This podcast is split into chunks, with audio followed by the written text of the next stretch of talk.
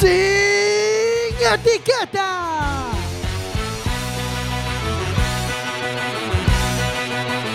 Quack FM, tu radio comunitaria. Radio Comunitaria 103.4, estás escuchando Quack FM, vas a escuchar sin etiquetas.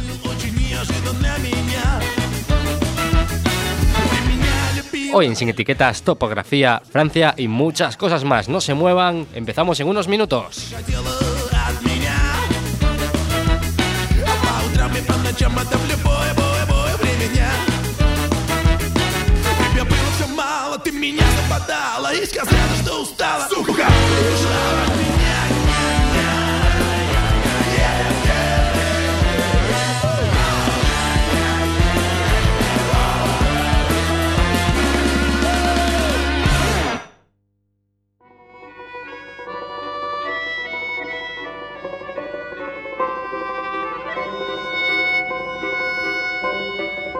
Sous le ciel de Paris Oh, qué, qué canción más bonita para abrir este, este sin etiquetas de hoy, en el que, como no podía ser de otra forma, ya sabéis que podéis contactar con nosotros a través de las redes sociales.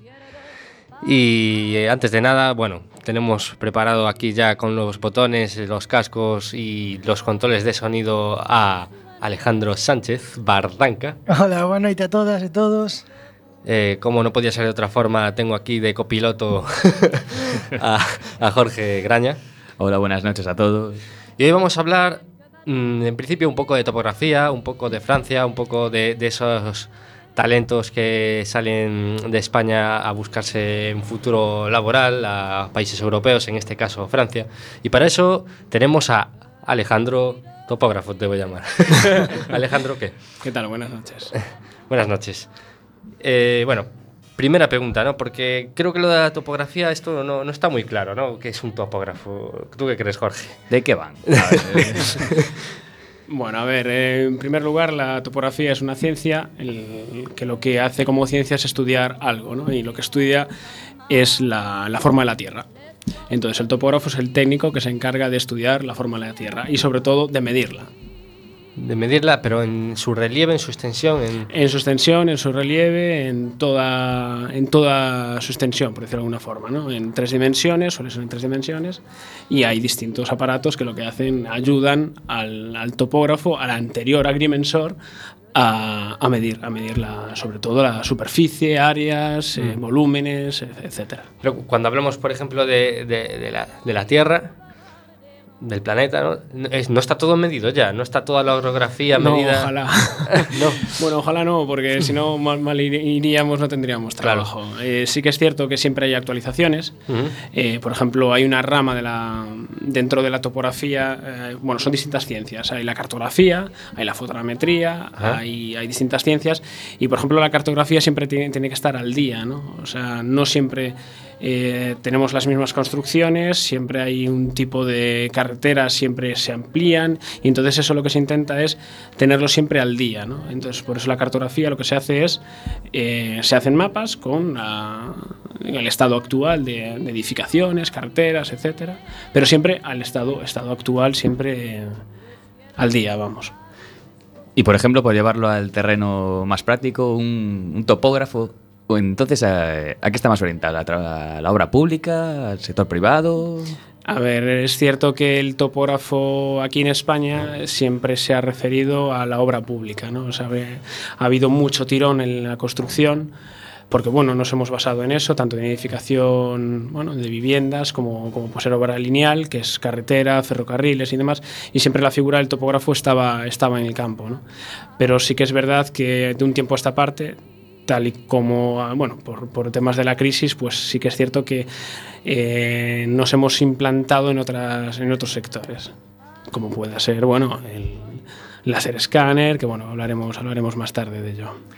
Y por ejemplo, cuando ya estabas en la carrera, ¿se veía venir lo de la crisis o, o eres ver, que también nos- a ver, yo la carrera la empecé en el año 2004 y bueno, sí que es cierto que ahí ya se veía algo, pero bueno, no era tan latente como, como cuando la finalicé, ¿no? Yo la acabé, bueno, entre el proyecto de fin de carrera y demás, yo acabé en el año 2009 y sí que es cierto que, que, bueno, ya ahí el año 2007 fue el crack y, el- y ya vimos, a ver a dónde vamos a ir a parar, ¿no? Pero, pero bueno, con ilusión y con ganas se tira para adelante. Y entonces decidiste marcharte. Y marchaste a Francia. Marcha a Francia. ¿Y Francia por qué, por ejemplo? ¿Y no Alemania, Gran Bretaña? ¿Que, que- que hay mucha demanda de topógrafos en Francia o...? A ver, sí que es cierto que allí en Francia eh, hay una figura que es el geómetra, eh, un ge- el geómetra experto. Es un topógrafo, pero es una especie también de registrador de la propiedad. Es decir, es el que da fe de que una- un linde, una propiedad, está correctamente medida y correctamente delimitada. Uy, este no sería, este no sería muy querido en Galicia, ¿eh? No, aquí está el tema, estaba complicado. sí que es cierto Esa sería profesión de riesgo. ¿eh? Sí, es bastante de riesgo. Sí que es cierto que, bueno, aquí en Galicia, tal y como tenemos nuestra, nuestra orografía y demás, están, las parcelas están delimitadas y son pequeñas parcelas y, bueno, eh, por trabajo, cuando trabajas en catastro, por ejemplo, tú le dices a un vecino que tiene 100 metros cuadrados menos de finca y poco menos y te, te cepilla la cabeza porque, porque sí que estás jugando con su... Eh, propio, con ¿eh? sus dineros. sí, sí. Entonces, el registrador de la propiedad barra topógrafo en Francia eh, era tu aspiración, ¿es lo que trabajabas allí? No, no, a ver, yo en, en, en Grenoble estaba, formaba parte de, un- de una gran empresa de precisamente eso, de geómetras expertos. Y los geómetras expertos es lo que decía antes, es una figura muy importante en Francia, tiene, un, tiene realmente un papel, un papel en el cual, eh, bueno, eh, tiene un- se le respeta, se le respeta y tiene un prestigio. Cosa que aquí sí que es cierto que el ingeniero técnico en topografía, como yo, tiene un, un prestigio, pero no es tan conocido. Claro. Allí en Francia es realmente conocido y es una profesión que se respeta como, como puede ser un abogado, como puede ser incluso un juez. Y, y bueno, la idea de irse para allí fue evidentemente por falta, falta de trabajo, pero no buscando eso, buscando una salida profesional. Y una pregunta así un poco cateta. eh, ¿Un topógrafo tiene más trabajo en una zona montañosa que en una zona llana? Lo que, tiene, es más agujetas. En una zona montañosa tiene muchas más agujetas. Sí que es cierto que no es, no es tan fácil hacer un levantamiento topográfico en, las montañas o un, replanteo, que es decir por dónde va una- unas estructuras o una línea de alta tensión. Las líneas de alta tensión, pues son muy, complica- muy complicadas, no solamente por, porque, por, por la orografía en sí, sino que el técnico tiene que decir, si el punto es ahí, pues el punto es ahí, pase lo que pase, no tienes más remedio que darlo ahí.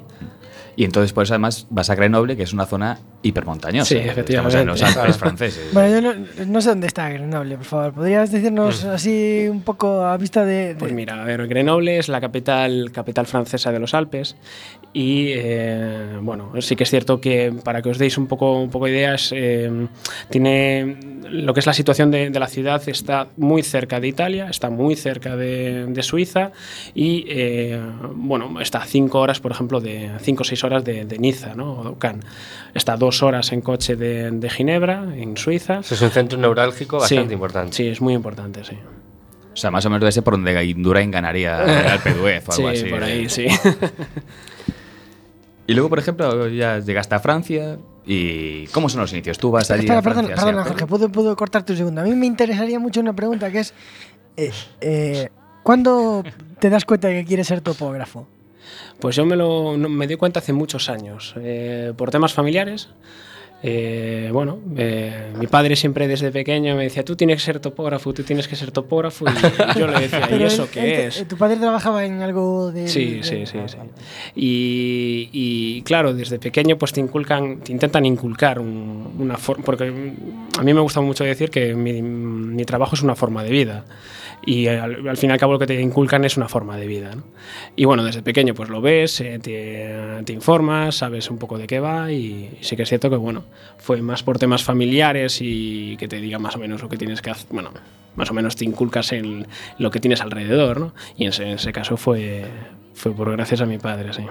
Sí, porque luego una figura así de un topógrafo. Yo quiero ser como este, que era. No. un- no, no había ahí. No, la verdad es que no.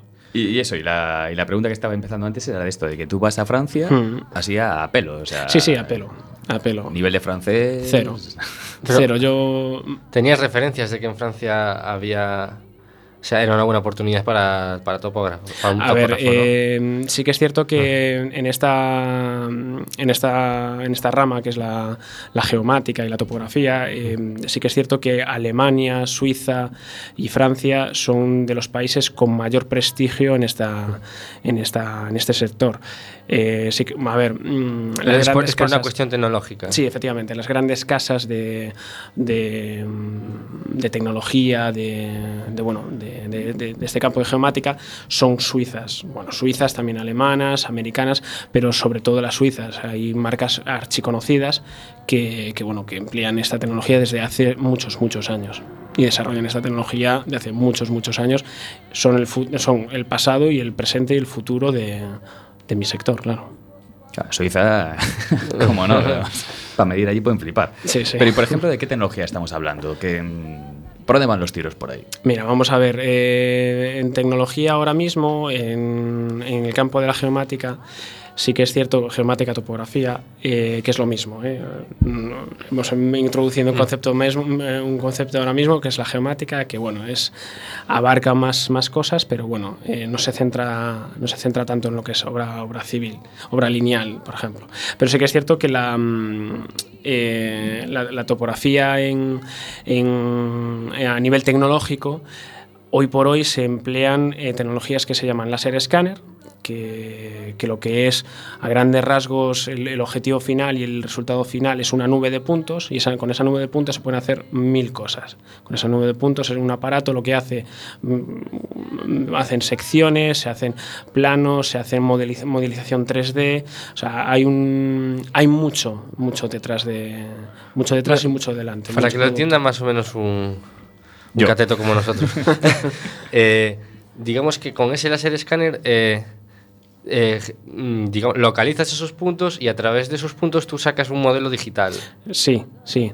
A ver, el- lo, que, lo que se pretende ahora mismo con estas tecnologías era el, en campo antes, un topógrafo y bueno, un equipo de topografía pues podía tener 200, 300 puntos, 400 puntos con coordenadas, ¿no? X y Z. Hmm. Hoy por hoy, eh, con esta tecnología, en una jornada laboral puedes obtener un millón de puntos o dos millones de puntos. Todos estos, puntos son geo- georreferenciados, quiere decir que tienes coordenadas X y Z de esos, de esos puntos y el resultado final pueden ser planos, pueden ser modelizaciones 3D, hay, hay mucha amplitud de, mm, resultados finales. Y es como un sector que está medio virgen ahora mismo. ¿Están haciendo...? Aquí en España sí que es cierto que cada dos por tres está, bueno, ya hace algunos años que, que- que se está implantando, pero sí que es verdad que no hay mucha gente que, que lo conozca, que es lo que nosotros queremos, que, el- que se difunda y que sobre todo las administraciones conozcan lo que hacemos, porque por ejemplo, yo sí que notaba mucho en Francia, es que había pliegos de condiciones en, en la administración francesa que pedía ya esta tecnología, decía, yo quiero que este trabajo me lo hagas, pero que me lo hagas con láser escáner. Aquí en España se está empezando, esa es la, es la diferencia. Porque ya, por ejemplo, no es simplemente el que va a medir puntos o te hace un plano de una finca o tal, sino aplicaciones industriales. Sí, efectivamente. Quiero fabricar unas piezas, Sí, una- un efectivamente. control de calidad. Efectivamente. De hecho, esta tecnología tiene muchísima aplicación en temas de industria.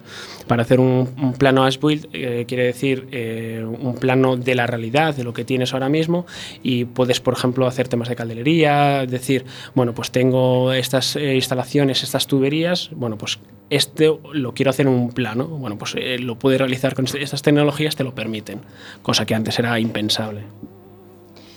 Eh, yo no me imagino a, a esta gente cuando va a hacer una concesión de una obra pública y va con la medida debajo del- de la mano. Mira, sí, pero que sea láser escáner, ¿eh?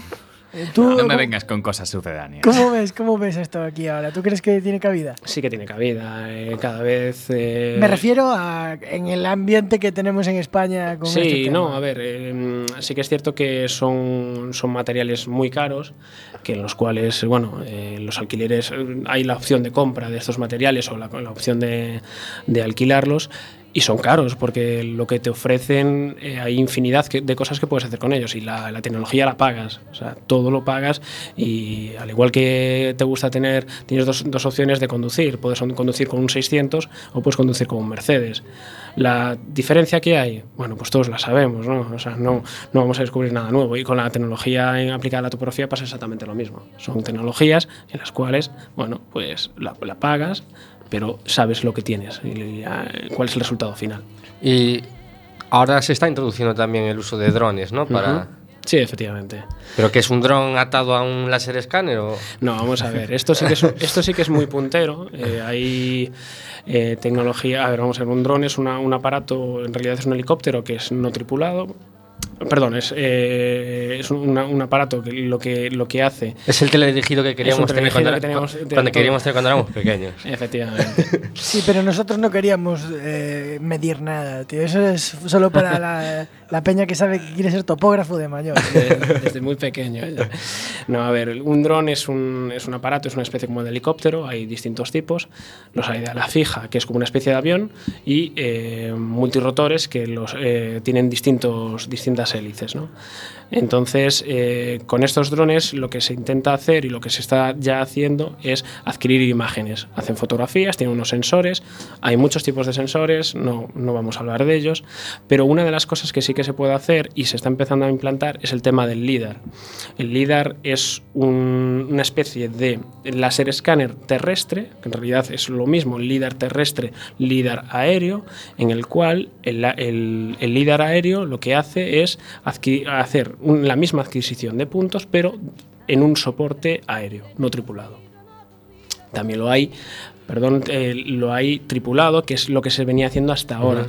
Lo que se intenta aplicar, lo que se intenta aplicar es la tecnología LIDAR que hasta hace bien poco y se sigue haciendo, se hacía en aviones com- eh, comerciales, no, pero bueno, aviones privados, pequeños, avionetas pequeñas, iban montados en las avionetas, pues hacer eso con tecnología y con ap- aparatos más pequeños a pequeña escala, que son los drones. Una reducción de costes brutal. entonces. Brutal, brutal. Y, y sobre todo las alturas y las, las alturas de vuelo no son las ele- tan elevadas como pueden ser los aviones. O sea, precisamente esta mañana hubo una, una conferencia en la eh, que bueno promovida por la Junta de Galicia precisamente hablando de eso, de la aplicación de las, de las nuevas tecnologías a la LIDAR, LIDAR en drones, que eso es muy nuevo, es muy nuevo. En España, que supongo que vamos a la cola, y en Galicia ya ni te cuento. O sea, ¿hay alguna empresa aquí especializada en eso ahora mismo en nuestra área cercana o no? Se está empezando, se está empezando. Estás, estás buscando nichos de inversión. Aquí, bueno, no sé si lo sabes, eh, Alejandro, que Jorge es el economista de cabecera de nuestro programa. Entonces ve negocio donde, negocio otro, donde sea. donde otro solo ve niebla. No, sí que es cierto que es un negocio, el tema de los drones eh, empezó de un tiempo, o sea, un tiempo a esta parte eh, es progresivo y sí que es cierto que cada vez, cada vez eh, hay mayor, mayor, mayor interés y sobre todo, bueno, eh, más gente que está interesada y, bueno, parece que la gente está interesada y se están montando empresas de solamente de, drones. Alejandro, si te parece, eh, vamos a hacer una mini pausa en la que vamos a ofrecer a nuestra querida audiencia un poco de música francesa ya para meternos en, un poco en, situación. Ya nos dices que estás en Grenoble y que, y que, bueno, luego nos vas a explicar cómo fue tu llegada a Francia. ¿no? Francia ahora mismo está en este tiempo tan convulso después de, los atentados y se empieza a poner en entredicho un poco eh, la igualdad y todo esta, esta, este tema que fue bandera en Francia durante mucho tiempo. Vamos a escuchar un grupo que no tenía ni idea de que existía, se llama 8 grados 6, 8 con 6. 8-6 Crew. 86 Crew, 86 Crew, Jorge, que nos ofrece este tema que se llama eh, La Vieja Francia. Puede ser. Vamos, La Vieille, la Vieille France La o algo así.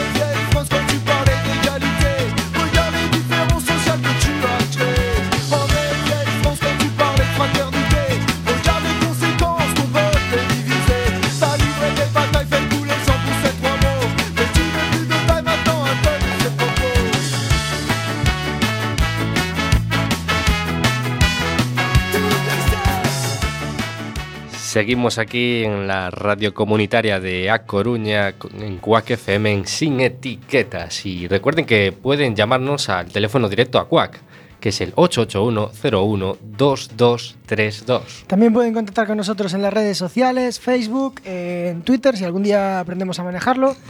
Eh, pueden llamar a nuestros teléfonos personales si lo supieran, pero no lo den en antena, por favor. Y también pueden hacer caso de las noticias más dicharacheras del momento, que vienen de la mano del deforme semanal que nos trae, como cada semana, Adri.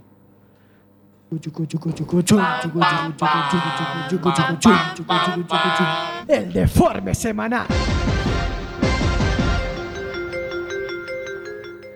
Facebook bloquea la cuenta de una ingeniera por llamarse Isis. Psicosis en estado puro, ¿no?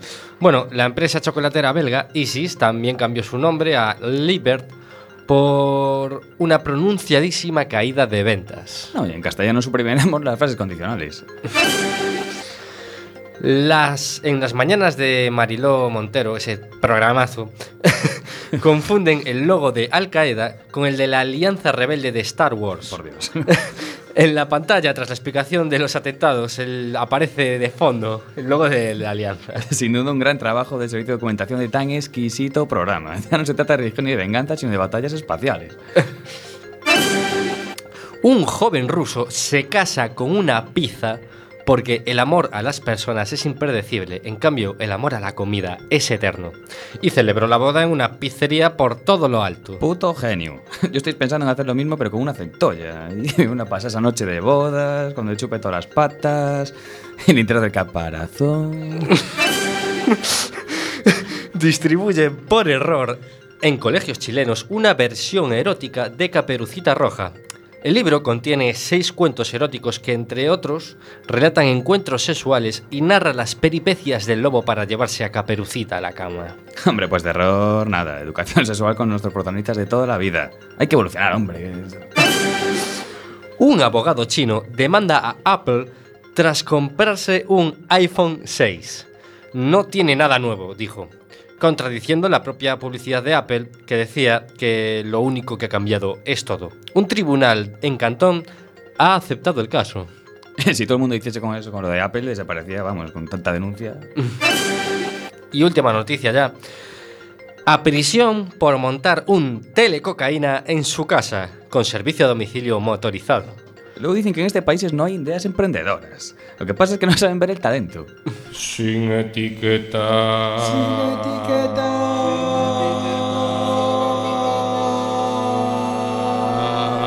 ¡Sin etiquétate!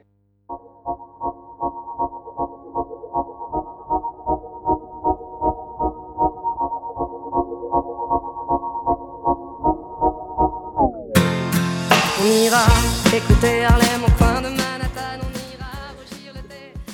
Y va, temazo. Cierto, me gusta mucho este tema. Eh, hablando de este, de este temazo, y concretamente más del idioma, eh, ¿se puede ir a Francia y trabajar sin tener demasiada idea del idioma? ¿O, o fuiste ya con una base más o menos fuerte de francés? A ver, yo. perdón. La. la Le da la tos pensando en lo mal que lo pasó. ya. sí que es cierto que es interesante que tengas una base, pero yo fui sin ella. yo, en mi caso particular, pues bueno, eh, me, me estudié las clases por YouTube, me puse YouTube a, todos los días, me levantaba a las 8 de la mañana hasta las 10 de la noche, escuchaba entrevistas de trabajo en, en YouTube, en francés evidentemente, contraté los servicios de una profesora particular para que me echara un cabo en ese aspecto durante 15 días y eso fue lo que hice. Para preparar la entrevista, eso fue lo que hice. Y roja directa a los partidos viéndolos en francés. ¿eh? Sí, eso siempre. y luego, por ejemplo, las, las condiciones sociolaborales ahí en Francia, ¿cómo va el tema con respecto a España? Hay mucha diferencia, sobre todo en temas sociales.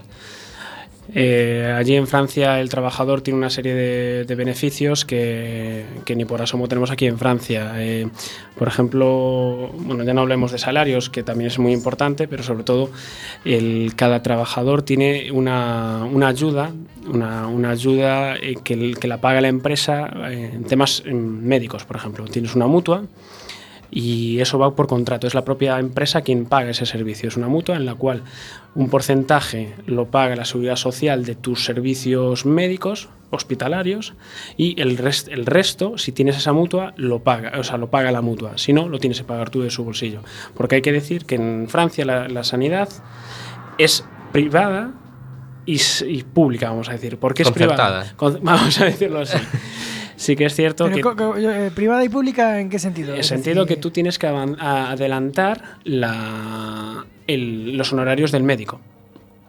Es curioso. eh, un médico de cabecera, tú tienes, tú vas a, a tu médico, no son como aquí, no hay centros de salud, por ejemplo. Tú vas a un médico privado porque tienes una gripe y los honorarios de ese médico los pagas tú de tu bolsillo. Si no tienes una mutua, esa- eh, ese dinero no te viene, no te viene reembolsado.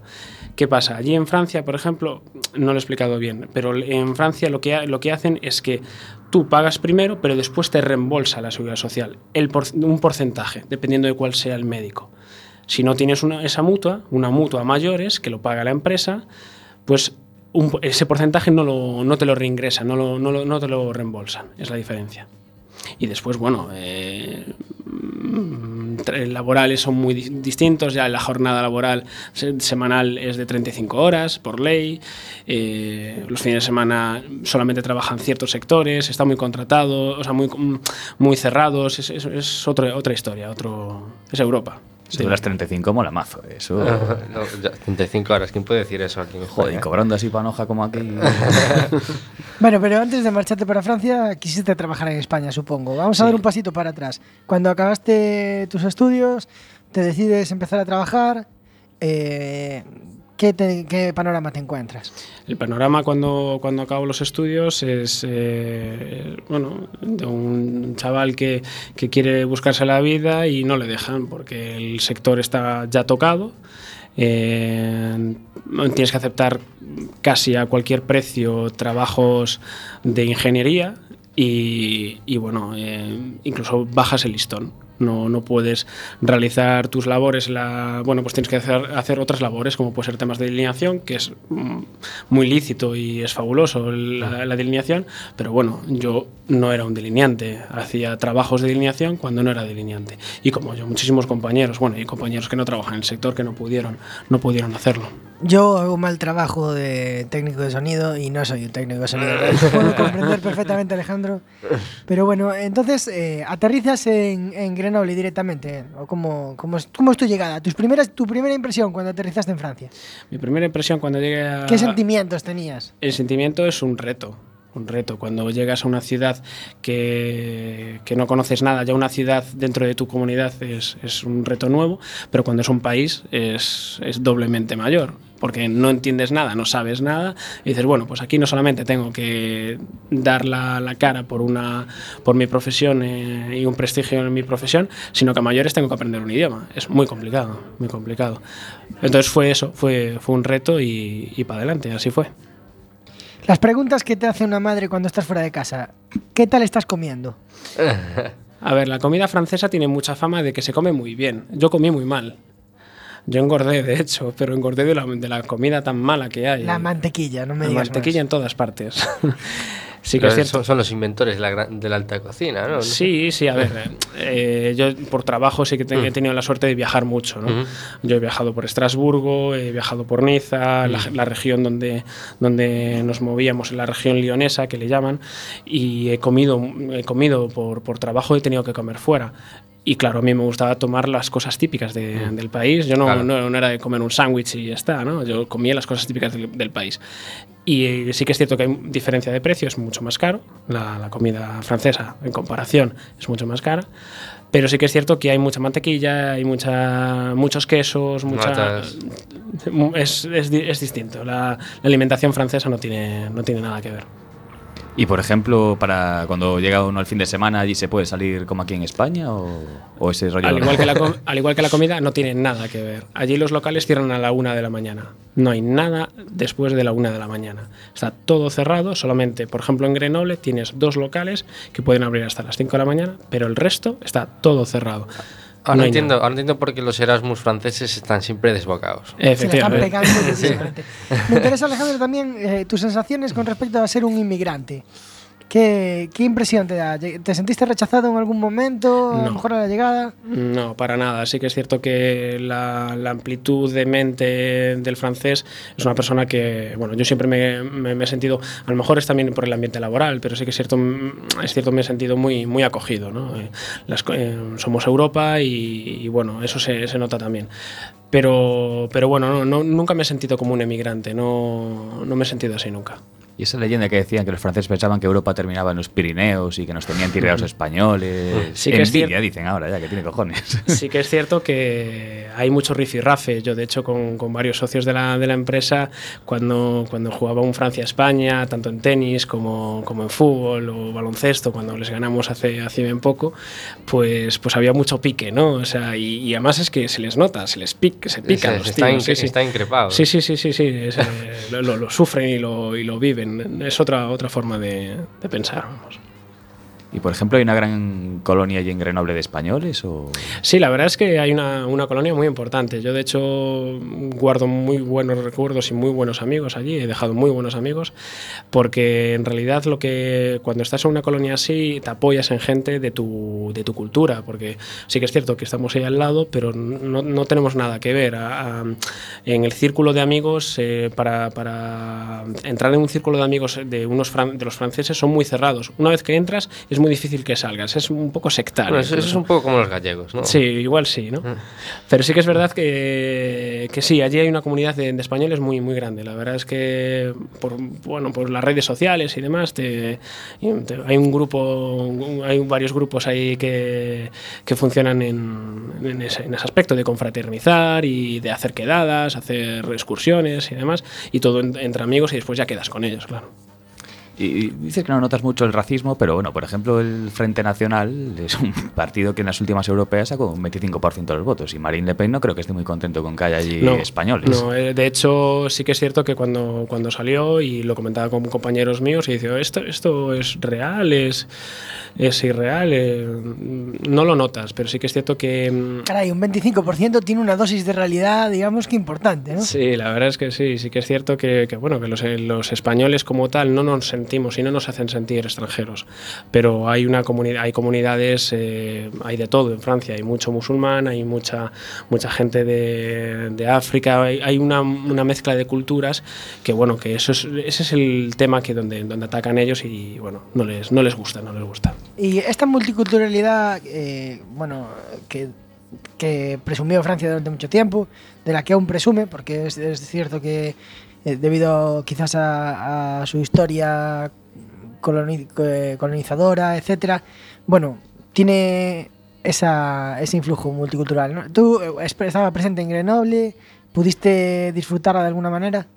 Sí, a ver, como, como bien decía antes, Grenoble es una, una ciudad en la cual hay de todo. Hay, eh, te puedes encontrar, yo de hecho tengo, tengo amistades, o sea, eh, de gente del Magreb, gente de, de Nigeria, gente de, o sea, hay de todo.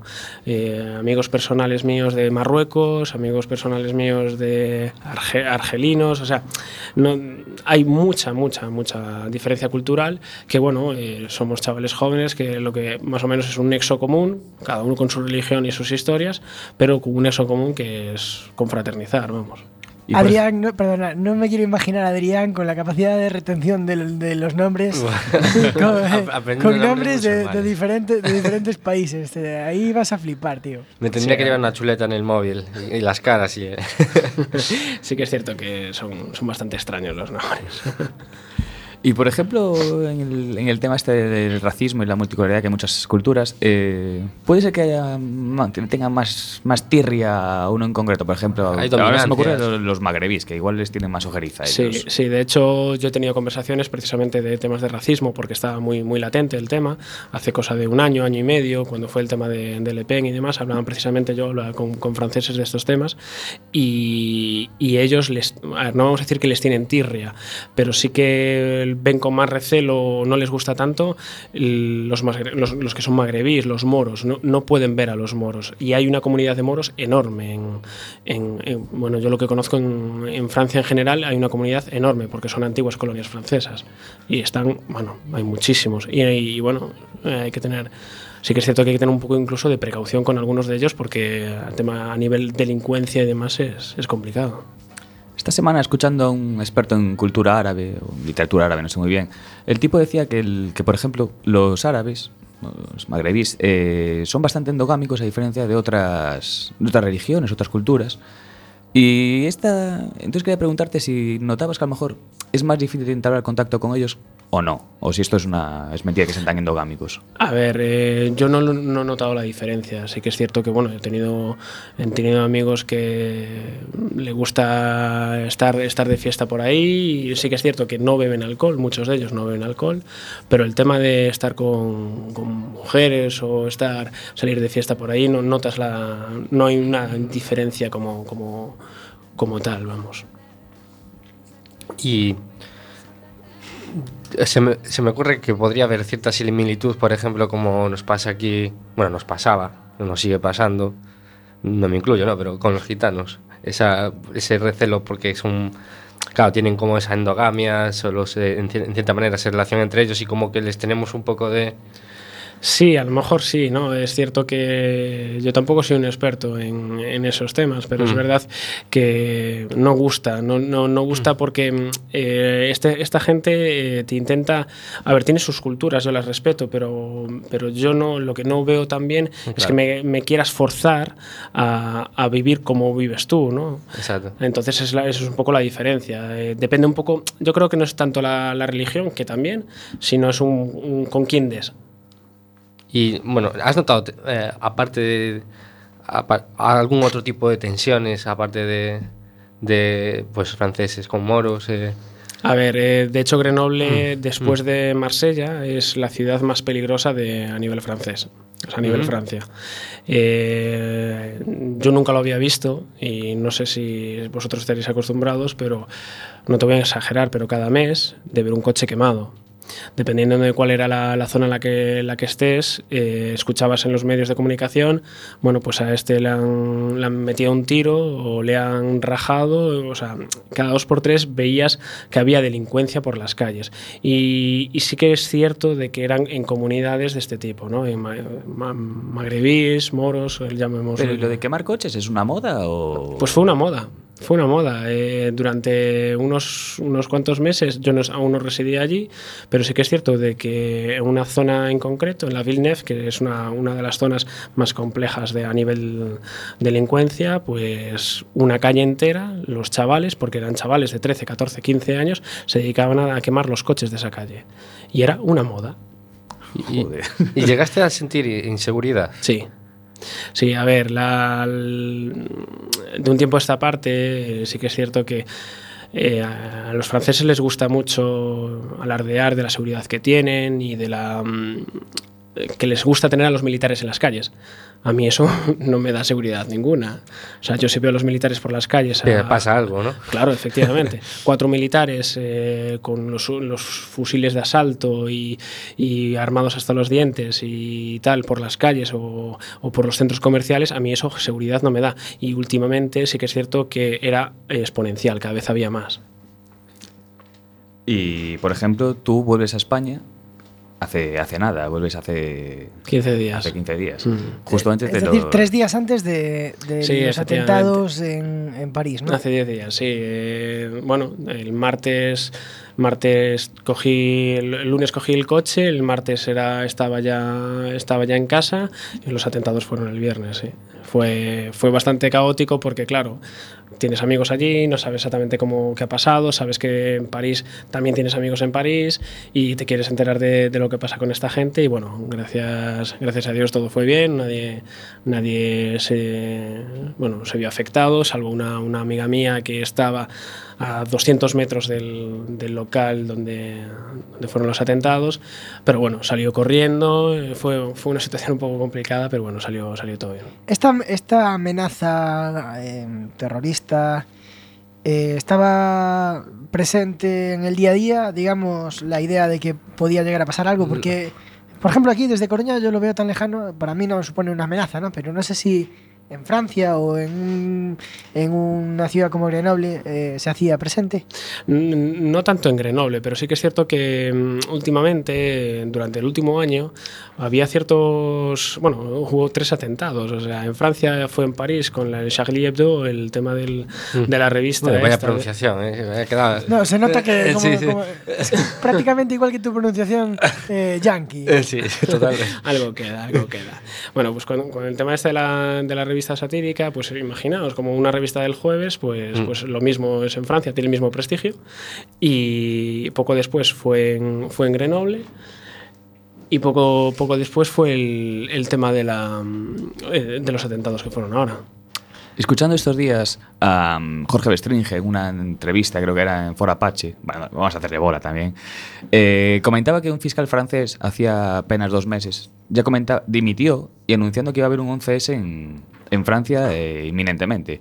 ¿Percibías el, el ambiente pre, No. preacto terrorista, algo de...? No, la verdad es que no, no lo percibes. No, igual ves que, que más militares en las calles y tal, pero no, no lo aprecias. Pero en ciudadano- concreto, justo cuando te venías para aquí, no... No, no, no, para nada. Para nada, no, no lo ves, no, no sabes si es por... Bueno, Mm. ves más militares a lo mejor, pero no, no, no, lo, no lo aprecias, no lo aprecias. Bueno, hablando de esa sensación de seguridad, hablando de terrorismo, este método para, para generar opinión, método para, para generar actitudes, que es el miedo. Eh, vamos a pinchar un tema, si os parece, de Lenin, que se llama Medo, eh, pero una versión en castellano que nos va a explicar de qué trata esto del miedo. Lenin.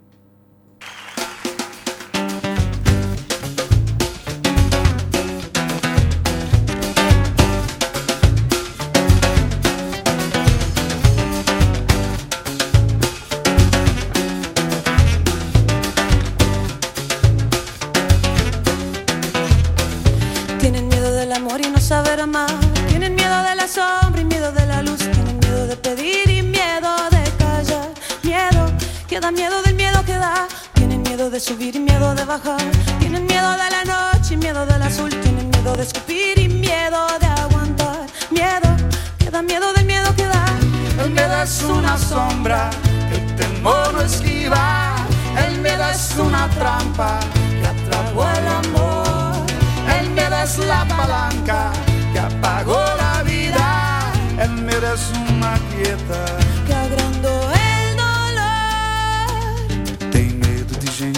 Solidão. Tenho medo da vida e medo de morrer. Tenho medo de ficar, medo de escapulir. Medo que dá medo do medo que dá. Tenho medo de acender e medo de apagar. Tenho medo de esperar e medo de partir. Tenho medo de correr e medo de cair. Medo que dá medo do medo que dá. O medo é uma linha que separa o mundo. O medo é uma casa aonde ninguém vai. O medo é como um laço se aperta em nós. O medo é uma força que não me deixa andar.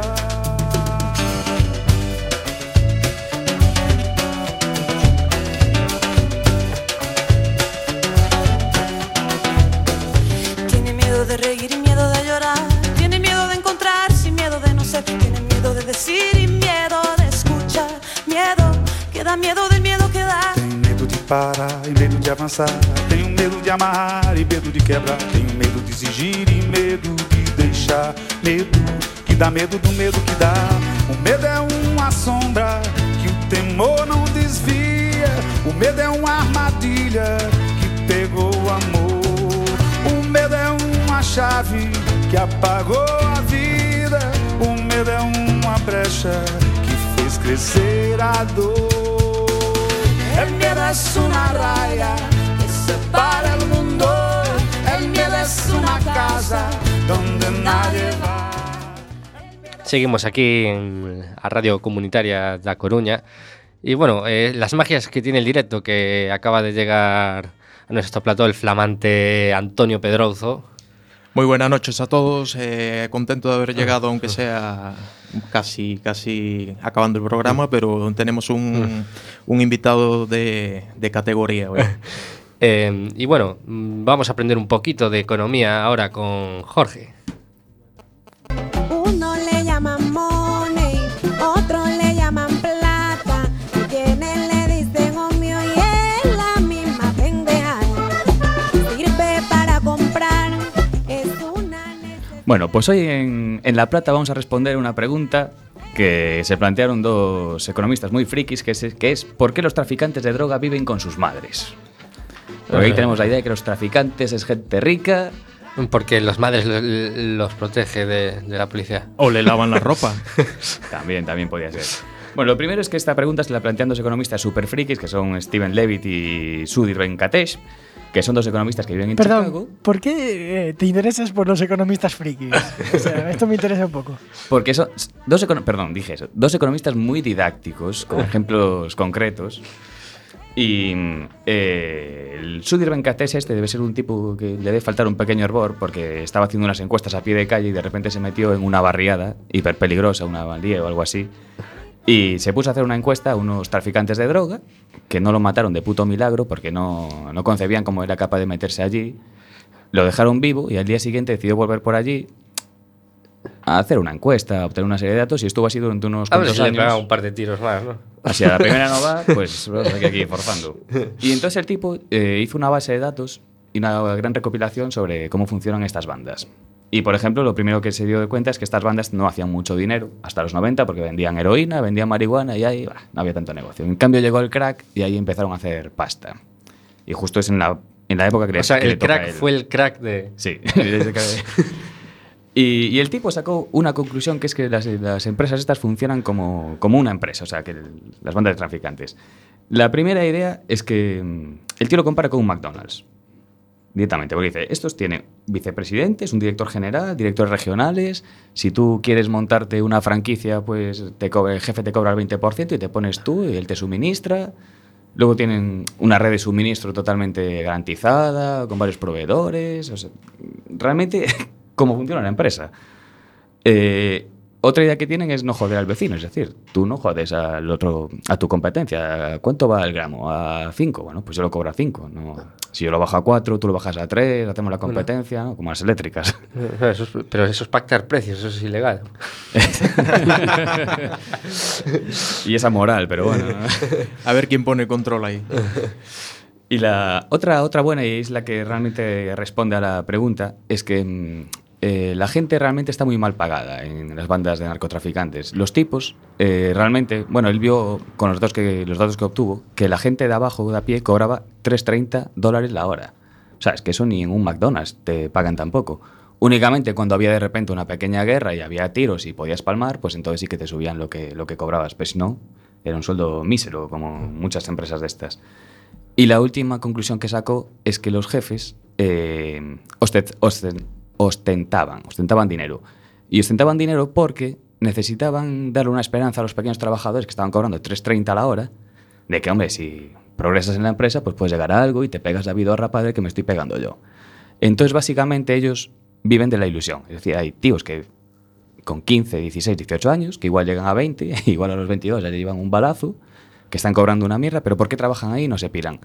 Pues porque tienen una pequeña esperanza de llegar a ser un capo de la droga. Y en el fondo la mayoría de ellos pues acaban viviendo con sus madres y en su barriada de siempre y no salen de ahí. Supongo que estás ya pensando en la estructura jerárquica de sin etiquetas, ¿no? Sin etiquetas.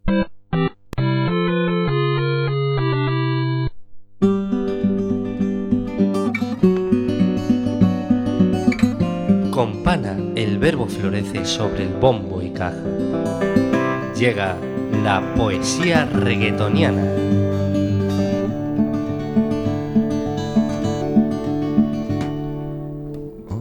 En esta noche fría he traído un fragmento cálido que dice, hay calor en la ciudad, hay calor en la bahía.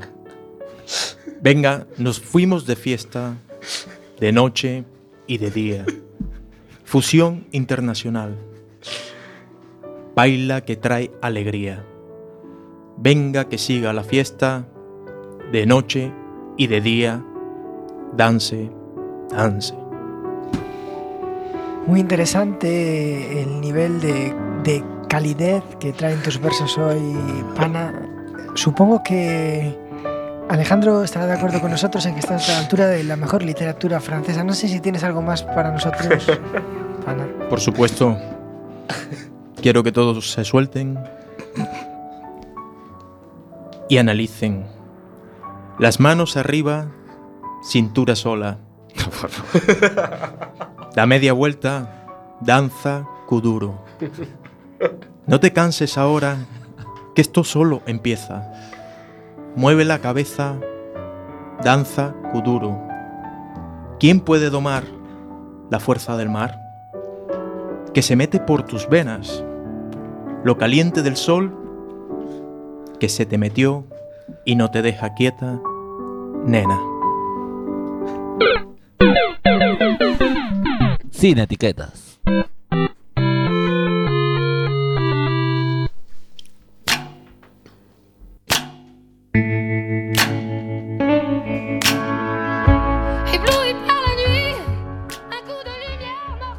Bueno, nos quedan exactamente tres minutitos y medio para seguir aquí con, con Alex y su vuelta a, a España.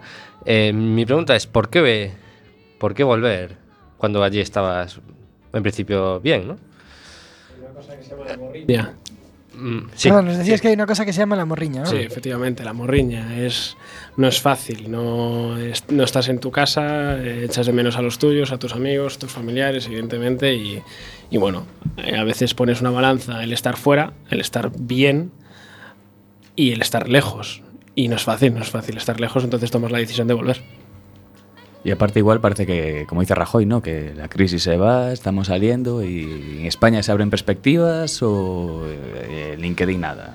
No, parece que, que LinkedIn está, está haciendo su efecto. LinkedIn. Sí, sí.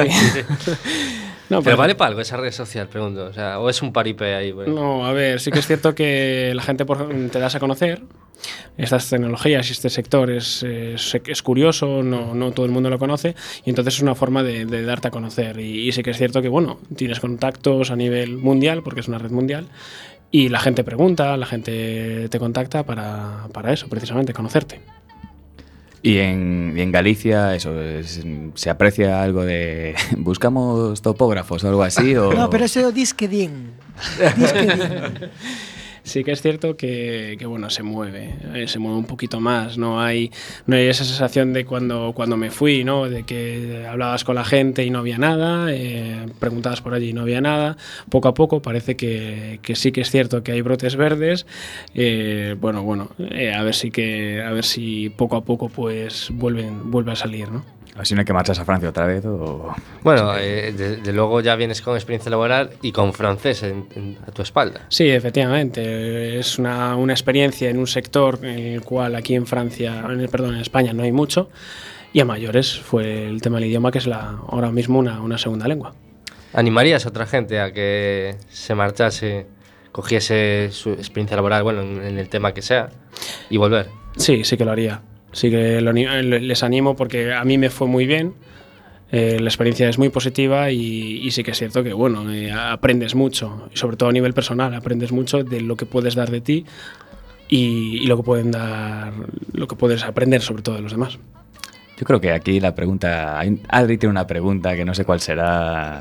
Eh, Se liga, se liga mucho. perdón, hay que explicar a nuestros invitados Sí. siempre que esta es una pregunta fetiche que repetimos a todos los invitados, desde el dependiente propietario de una tienda de cómics hasta la jugadora de rugby profe- semiprofesional, ahora el topógrafo. Eh, Adri, ¿se liga mucho con la Se topógrafa? liga mucho siendo topógrafo. No, no se No. liga absolutamente nada. Si fueras una estrella de cine, pues Estás seguramente- así, en, en- yo que sé, tomando unas copiñas así, te, te acercas a una chica, te pones a una charla distendida. Y le dices, te de- acabo de pasar una nube de electrones, rayo, láser por encima y veo todas tus proporciones perfectamente.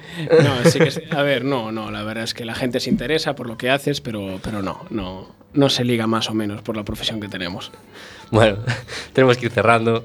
Tenemos que ir cerrando. Muy excelente el trabajo de Bardanca, los botones y pantallas y micrófono. No, mu- muchas gracias a todos y estoy encantado de haber descubierto qué es esto de la topografía. Excelente la poesía de reggaetoniana de Pana. Muchas gracias, gracias a todos. Y bueno, puedes volver a decir gracias. Muchas Pana. gracias Ahí. y contento de que Alex estuviese aquí con nosotros. Y eh, Jorge, he aprendido mucho sobre cómo va el mundo de los traficantes. Yo sigo con los, los pelos de escarpia aquí por culpa de pana. y muchas gracias por venir, Alex, e ilustrarnos un poco el mundo de topografía y conocer un poco más Francia, ¿no? Gracias a vosotros por invitarme. Esto ha sido... Sí, pero como, Mm. como, dice, como dice Alejandro, Eh, la morriña nos hace volver todos los lunes, así que os esperamos como siempre sin etiquetas, verdad, Adri? Boas noites e ata o lunes.